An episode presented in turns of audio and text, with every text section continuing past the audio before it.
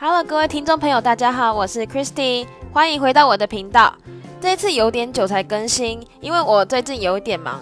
不过我今天觉得非常的开心，是因为说这个周末去吃了一家叫九二罗布熊的法式餐厅。不知道你们有没有看过《东京女子图鉴》？呃，他就是在《东京女子图鉴》里面说过，如果在三十岁以前的话，去那边吃饭就是一个成功的人。所以我觉得我今天去吃到了，我觉得自己成功了，所以感到非常的开心。所以不知道你们的周末是过得如何？我的周末是过得还不错。不过如果你们之后有机会想听，就是九月二都不熊的吃后心得的话，我可以之后再就是录一篇故事跟你们分享。今天我想要跟你们分享的是，日本人真的保守吗？那些我在街头上面遇到搭讪的故事。之所以为什么分享这个故事呢？主要是因为最近就是我因为疫情关系，就是一直待在家里嘛，然后偶尔出门的时候，不管在哪里都会遇到搭讪的怪人，所以我觉得说这些还故事有些还蛮有趣的啦。如果就是希望可以让这些故事你觉得自己很衰的话，就想想我的故事，因为遇到这些怪人绝对比你们更衰的。常常有些人问我，日本人到底含不含蓄呢？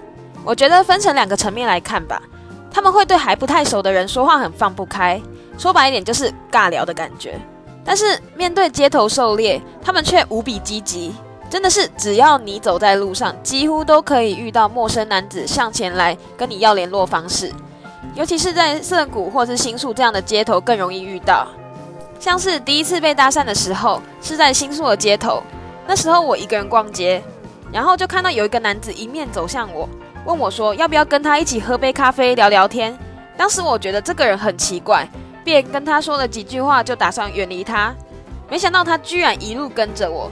最后我实在受不了，走进了一家拉面店，他才离开我。那这是我第一次被这样搭讪，就是给震折到。再来还有遇过也是挺有趣的事，在电车上有几个看起来像是大学生的男子走过来对我用英文说有没有空。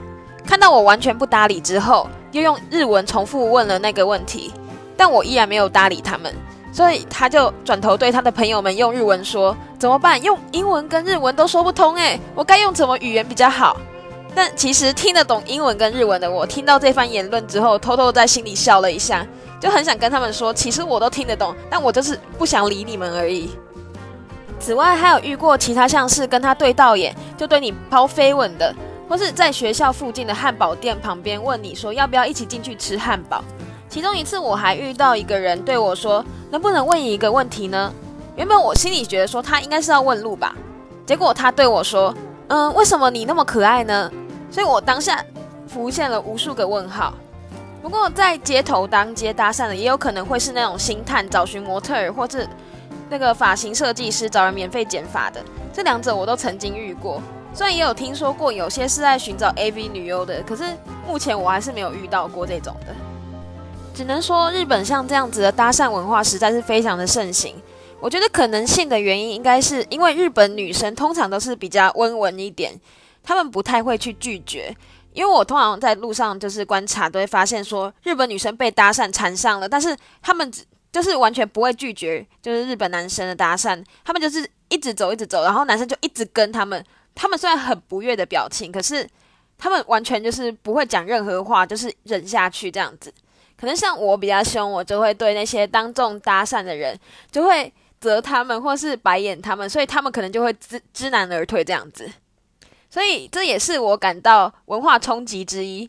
以前作为观光客来的时候，都会觉得日本人很彬彬有礼，应该不会做出在就是街上搭讪的这类行为。直到生活久了才会明白，可能一方面他们因为平常生活实在很压抑，所以才会造成这类行为盛行的一个风气吧。听完今天的故事之后，各位有没有被震折到了呢？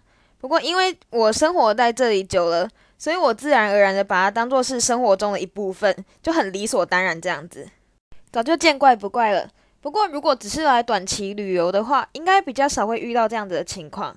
所以我今天分享的故事，想要让各位了解说日本的真实生活状况，希望大家会喜欢。喜欢的话也记得订阅我的频道哦，我会持续分享就是日本的各种故事给各位的。那么我们下次见，拜拜。